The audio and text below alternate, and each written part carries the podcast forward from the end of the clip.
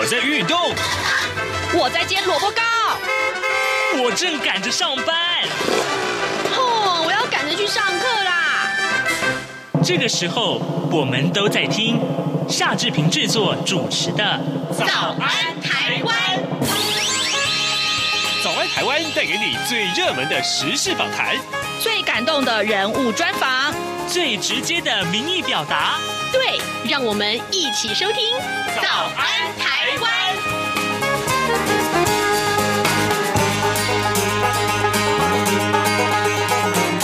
早安，台湾！我是夏志平。今天是二零二三年的二月十六号，星期四，礼拜四。我们进行的是刘碧荣时间这个单元。待会儿我们要跟您连线。东吴大学政治系刘碧荣教授，我们要请刘老师跟大家解说最重要的新闻外电。这个礼拜会锁定哪些个议题呢？待会儿我们要请刘老师跟我们还好好的聊一聊这些个重要的议题啊。呃，在跟刘老师连线之前呢，志平有一点点的时间可以跟大家聊聊呃这个今天的各平面媒体上面的头版头条讯息。首先，《联合报》的头版头条跟大家的荷包有关，而且跟大家健康有关，那就是。是健保部分负担新制要两阶段上路，这是怎么回事啊？呃，有一点复杂，我来跟大家解释一下。延宕已久的健保部分负担新制，最快将在四月份就要实施了。新任的健保署的署长石崇良昨天在接受联合报的专访的时候，他说呀：“嗯，健保部分负担调整方案包括了药费、急诊跟检验检查。”那么药费跟急诊的部分的这个负担啊，一定是要推的。而且呢，呃，基层诊所啊，呃呃，这个免收第一次、首次的这个呃慢性处方间部分负担，打算要分阶段先行于四月上路。那至于检验检查部分负担，涉及到这个退费等问题啊，影响的层面比较广啊，所以呢，必须要跟医界、还有医改会以及消基会这些团体进一步的沟通协调，再决定上路的时间。健保部分负担调整原定是在去年的五月十五号就要上路，但是呢，受到了新冠疫情影响而暂缓了。石崇良他说呢，呃，部分负担调整的两大初衷是为了达到分级医疗，抑制医疗浪费。但如果我如果啊，部分负担没有配套措施，或者是呃这个呃呃制定上限的话，那么病人恐怕会担忧因病而贫，就因为生病你就家里变。贫穷，因为花很多很多钱去医治嘛，这么一来会造成这个家庭的负担，会不会呃，这个病人心里面就想说，哎呀，那干脆去死算了。好，这是今天的联合报上面的头版头条讯息。我们再来看看是中国时报，哎，这个新闻非常有意思啊，就是呃张忠谋的说法，呃，美国众议院的前任院。呃，议长啊，呃，裴洛西在去年八月二号访问台湾，各位还记得吗？当时真的是引发了轩然大波啊。那么他最近接受美国媒体访问的时候，却说了，他说，台积电的创办人创办人啊，呃，张忠谋他在台湾的时候呢，啊，对这个裴洛西啊直言，如果美国啊以为砸大钱就可以。进占全球最复杂的电子产业市场，那就太天真了。如果美国想要拥有一个可靠的半导体的这个体系的话，那么美国不如继续投资台湾的安全。这是今天《中国时报》上面的头版头条讯息。另外，我们来看到是《自由时报》上面头版头条，这是呃，中国王毅访欧啊。那么接下来我们看看发生了什么事情呢？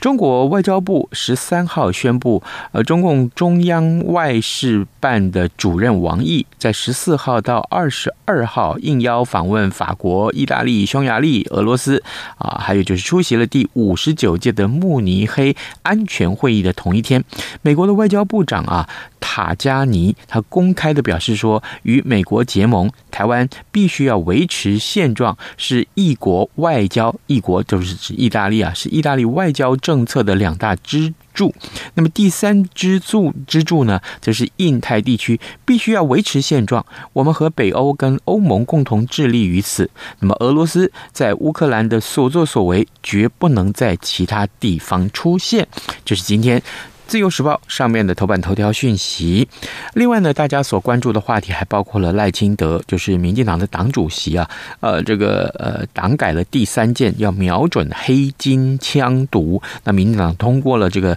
党公职排黑条款，起诉就要禁止参与选举。这今天自由时报头版上也为大家关注的话题。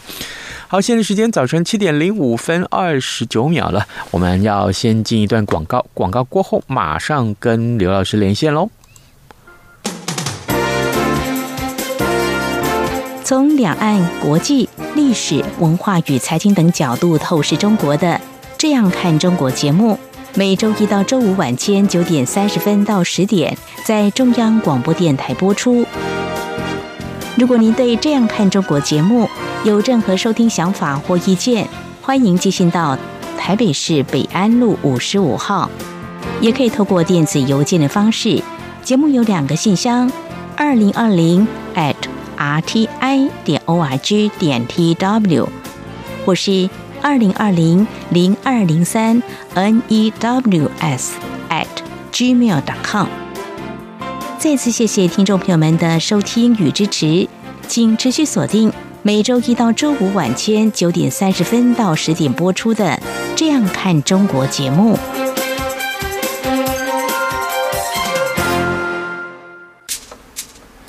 早安，台湾，你正吃着什么样的早餐？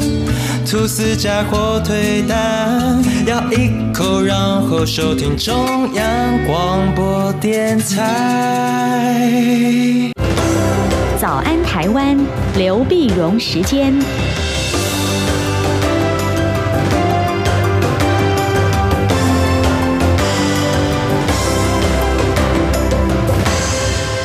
这里是中央广播电台台湾之音，您所收听的节目是《早安台湾》，我是夏志平。各位听众，呃，此刻我们要为您连线东吴大学政治系刘碧荣教授，我们请刘老师啊、在今天要特别跟大家来解说重要的新闻外电。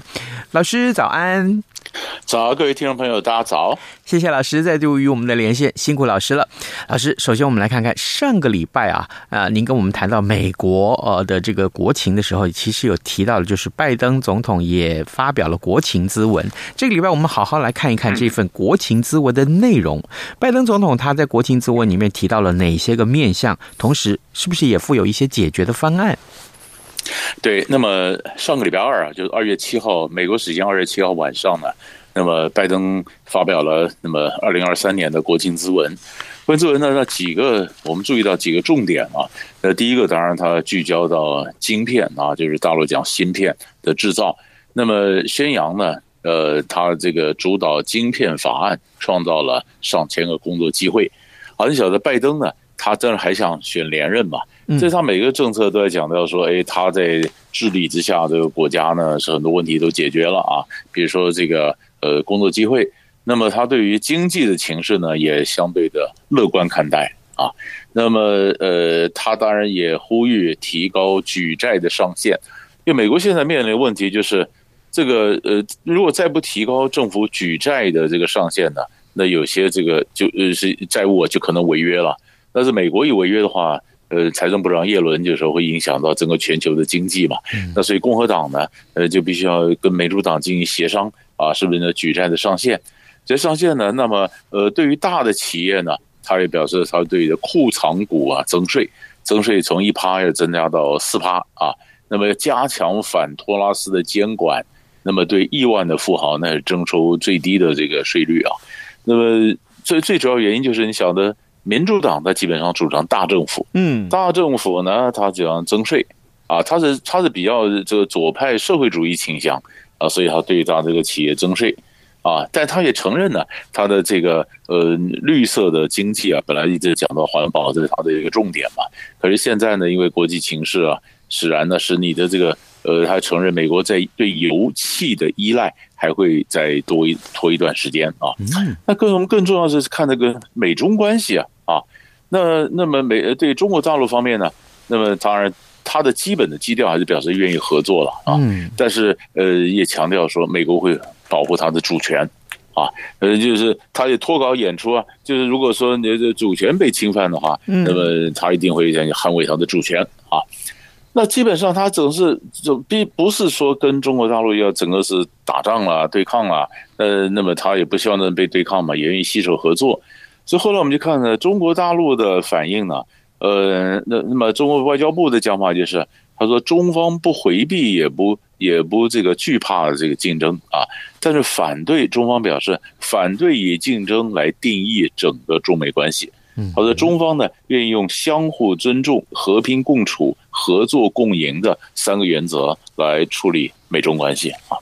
那基本上这基调还不错嘛，哈，嗯，基调还不错，但是但是这这就是这就反映在现实上来看，就是那最近闹得沸沸扬扬的气球问题要怎么解？嗯，啊，呃，气球问题怎么解？所以我们现在就是看到，呃，所以我上个礼拜就有谈到说，他这个。嗯，不是不是气象气球或者是不是间谍气球不重要，因为现在是政治气球 啊。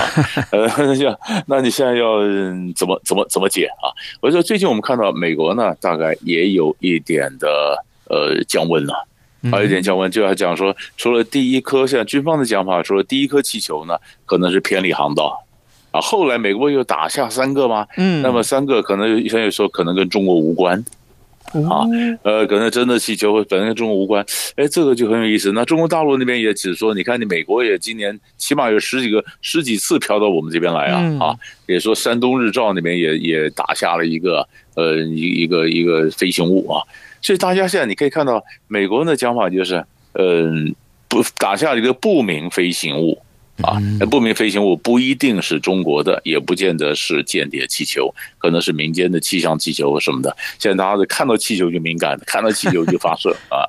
那其实其实这里面呢，如果你真的要讲说那气球，那其实很多不逻辑，你知道吧？你想想看，如果说嗯，都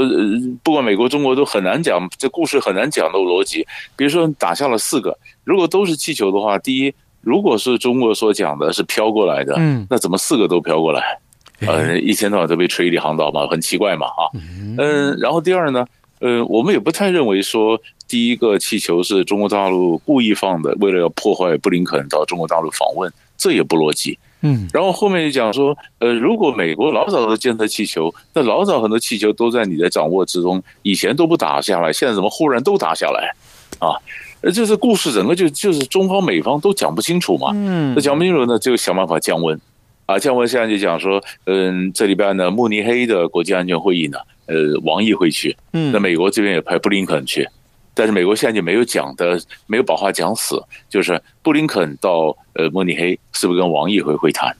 啊，那如果布林肯跟王毅会谈，那少不得就会谈到一些气球的问题啊，谈到双方如何把这件事情怎么收场，嗯，啊，所以我觉得是差不多了，是必须要收场，因为这样的收场完以后，让布林肯才会正式到中国大陆去。然后这个美中关系才会如他们不管是国情咨文啊，或者说是去年的呃中美的高峰会啊，或者中国外交部的反应啊，就讲说怎么样的能够合作共赢。这这样的一个基调才会逐渐呈现今年的一个中美关系。嗯，老师的解说非常的清楚啊。呃，这个目前来讲，也许一一般外界来看是混沌不明，但事实上双方既然都想降温，可见了愿意为双方的关系做一番的努力。但未来啊，呃，这个像比如说呃，这个刚刚老师提到了，呃，现在这个。呃，意大利也有一些说法，因为中国王毅啊，要要访问欧洲了。那这个事情，这样如果我不看美中，我们来看欧洲对于美中关系的看法的话，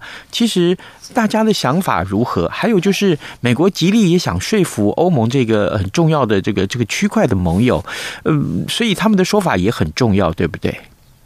嗯，所以所以欧洲呢，当然你说不管这就这军事上、外交上。那他们也在看说美中之间怎么摆动嘛，哈，嗯，然后然后他们怎么样的一个一个一个呃协调，然后中国呢，在他基本上拉着这个欧洲啊，中国大陆一直强调是说欧洲呃要多极体系嘛，啊，嗯，那欧洲也强调说，呃，我们独立自主的外交，但是不等于就是要那跟中国去抗衡美国嘛，那欧洲的讲法就是我们独立自主外交，但是基本还是跟美国比较近。啊，那你我们其实还是要看，就亚洲这些国家啊，日本、韩国，就中国大陆就跟亚洲国家韩国说，你们别跟着美国讲说就什么气球嘛啊，所以所以一个气球，其实各国也都在想，这事情本来就是怪怪的嘛，嗯，怪怪的。那这个美国一些学者就是中方美方这些鹰派，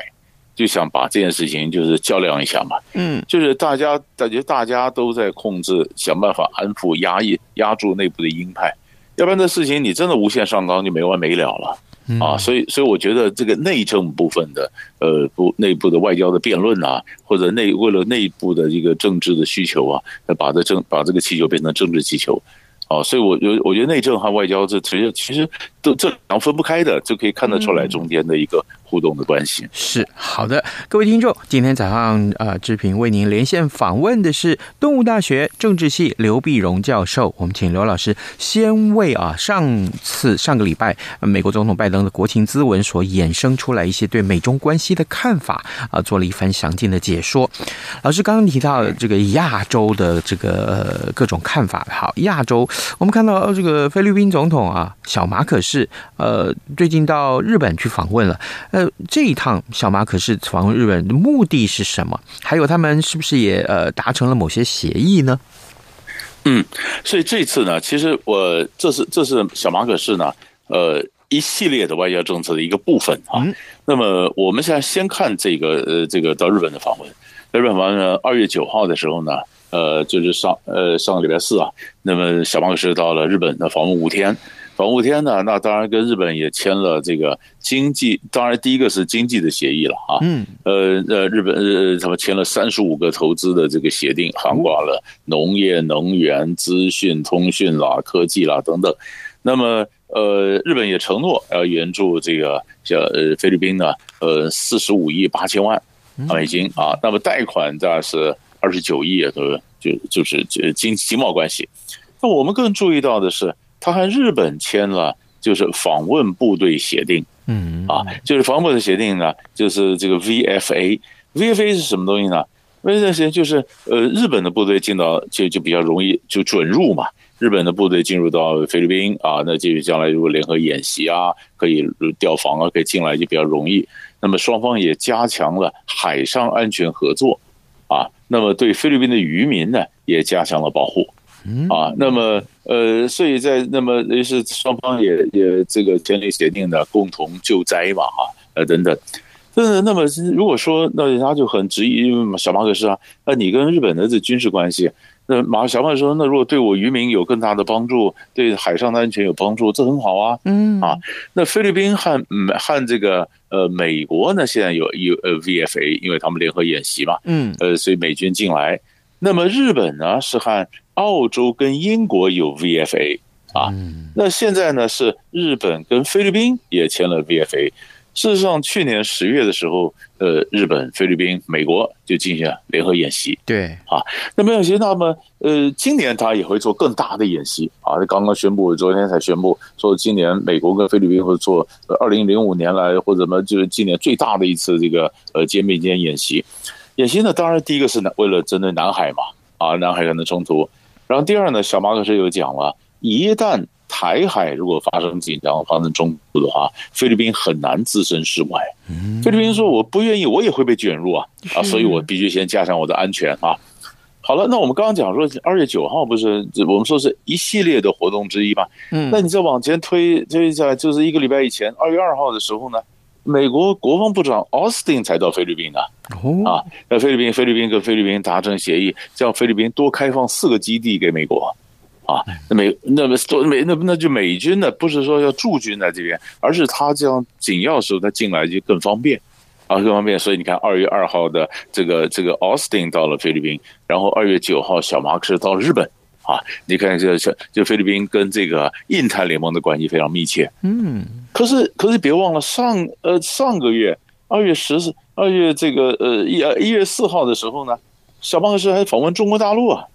啊，呃，一月四号，他在中国大陆，他跟这个栗战书也见面，双方还签订了个协议哈。那么就海事问题建立直接沟通的一个管道。那么也签了十四个的双边协议。那更重要就是海事，就海上，你晓得菲律宾跟这个中就南海的这个冲突，那装上万一真的有碰撞的冲突怎么办？他们还说啊，真的有经济，海上有事的话，还有沟通管道。嗯啊，那么那次的呃一月一月的时候，菲律宾呢就马上就是上来以后第一次呃非常正式的这个国事访问到了到了中国，你可以看到他到中国去访问一月，然后二月到日本去访问。那是很明显的，是想在呃中国和美日这边要维持一个平衡嘛，嗯，那就是总是要维持增加自己的最大的一个利益，哦，所以可以看得出来，你说马可是亲美还是亲中呢？其实他是亲。当然是亲菲嘛，对不对？亲他自己，他他想在中间维持一个平衡，这是看到东南亚区域国家的一个外交政策的一个布局。是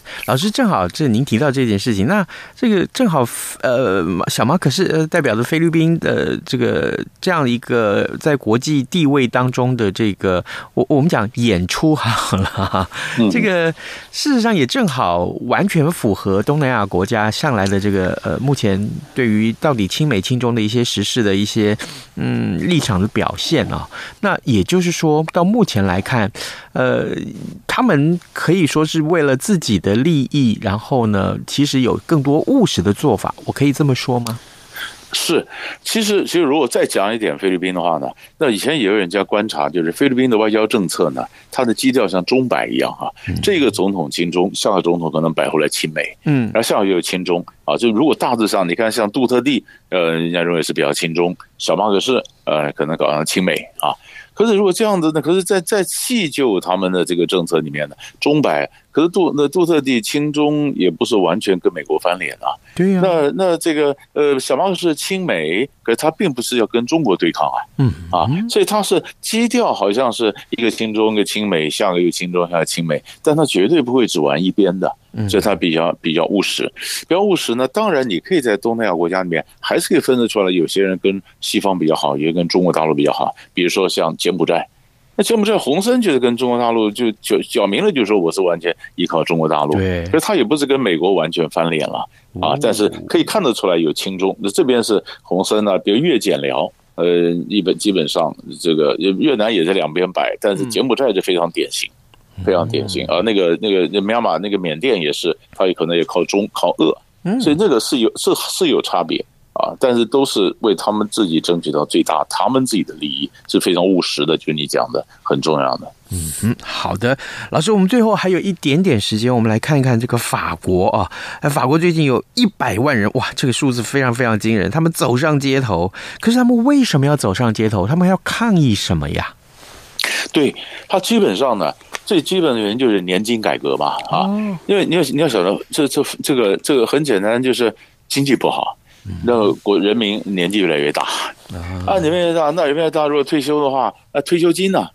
退休金呢？各种津贴啦，那这政府的经济负担就非常也非常严呃严严重嘛。那么于是政府都几任政府都想说要改革，改革就是说第一个就是你把你的退休的日期年纪是不是延后一下？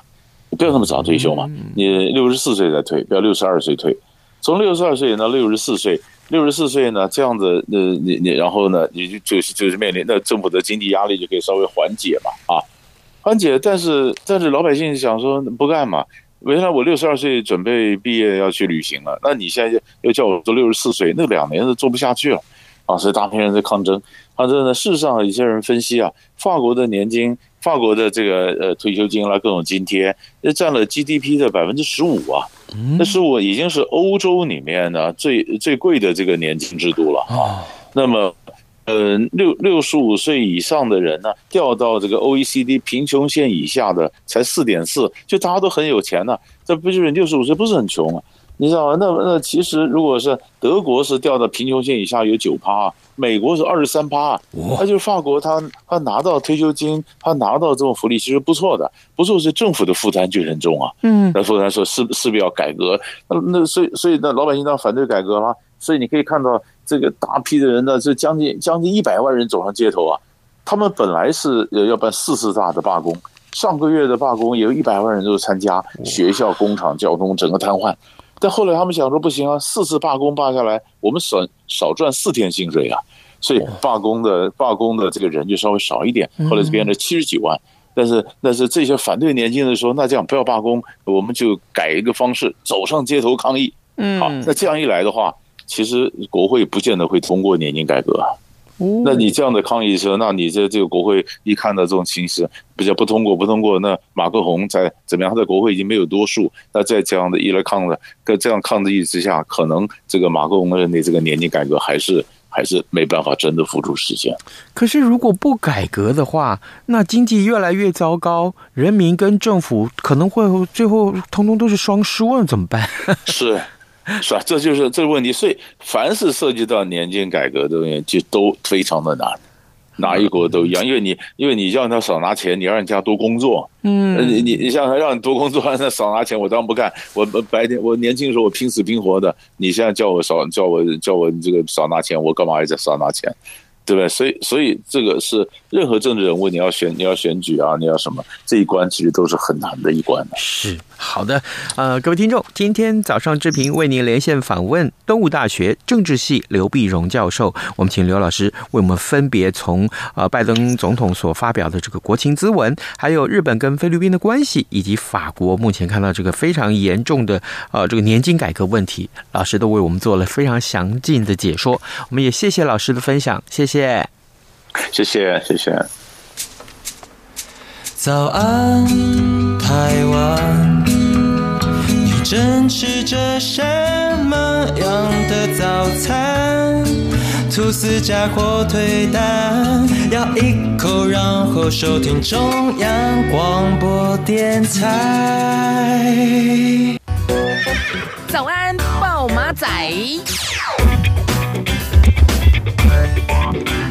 好的，我们还有一点点时间来看一看其他重要的一些新闻呢、啊。呃，两岸关系向来是中央广播电台非常重要的一个呃。着重的焦点啊，让我们这个看看这新闻其实很有意思。在陆委会啊否决了国台办副主任龙明标等十二位中共党政人士入境到台湾来吊唁星云大师之后呢，台北市政府在昨天也说了，他说陆委会啊已经核准了哦，哎，现在是核准啊，核准了上海市台办的副主任李肖东等六个人在礼拜六访问台湾三天。他们呢为什么要到台湾来呢？是因为他们来。来啊，考察来看一看台湾灯会啊，这是疫情之后陆委会啊，呃，首次核准了对岸官员到台湾来。不过呢，呃，当然这个呃国民党的议员就表示说，陆委会规定上海官员来台只能呃参加批准的行程，其他时间要待在饭店里面，呃，连请吃宵夜都不行。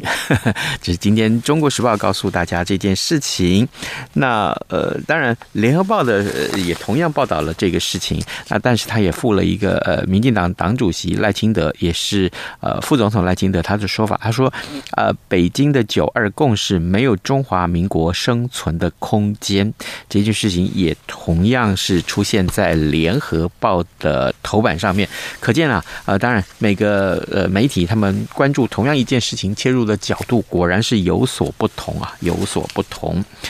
好，另外我们来看一看这个自由时报今天这个。呃，头版上面有这个消息，其实也很重要，就是公职财产的必须要申报啊，虚拟通货啊，这个隐匿的话要重罚四百万。公职人员财产申报法规定，主管级的公务员有申报财产的义务。那么有鉴于近年来虚拟货币啊，这个日益蓬勃，那法务部长蔡清祥啊，他就责令啊，这个财申法的这个主管机关，呃，廉政署要。把这个纳入这个义务申报的范围，廉政署昨天宣布着手研议这个草案，预计下半年呃公告啊，预计下半年度啊这个公告，那么可望在今年的十一月哦就要定期申报期间施行。那么到时候如果没有办法呃没有你没有这个依法申报的话，或故意隐匿的话，那么呃例如你使用人头账户去买卖比特币这样的事情不实申报的话，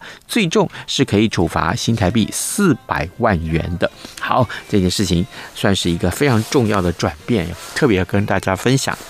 好，呃，明天早安台湾节目我们要做一个比较特殊的单元。呃，昨天呢，我们看到呃这位超级巨星，那、志平小时候很喜欢听他的歌。刘文正他在美国辞世，享受七十岁。明天我们希望呢可以跟大家多多分享一下，呃，刘文正到底有哪些个非常重要的在他演艺上的成就，还有我们要听歌好不好？啊、早安台湾很少很少做这样的一些报道，所以也请您明天锁定中央广播电台早安台湾节目，跟您说拜拜，明天再会喽。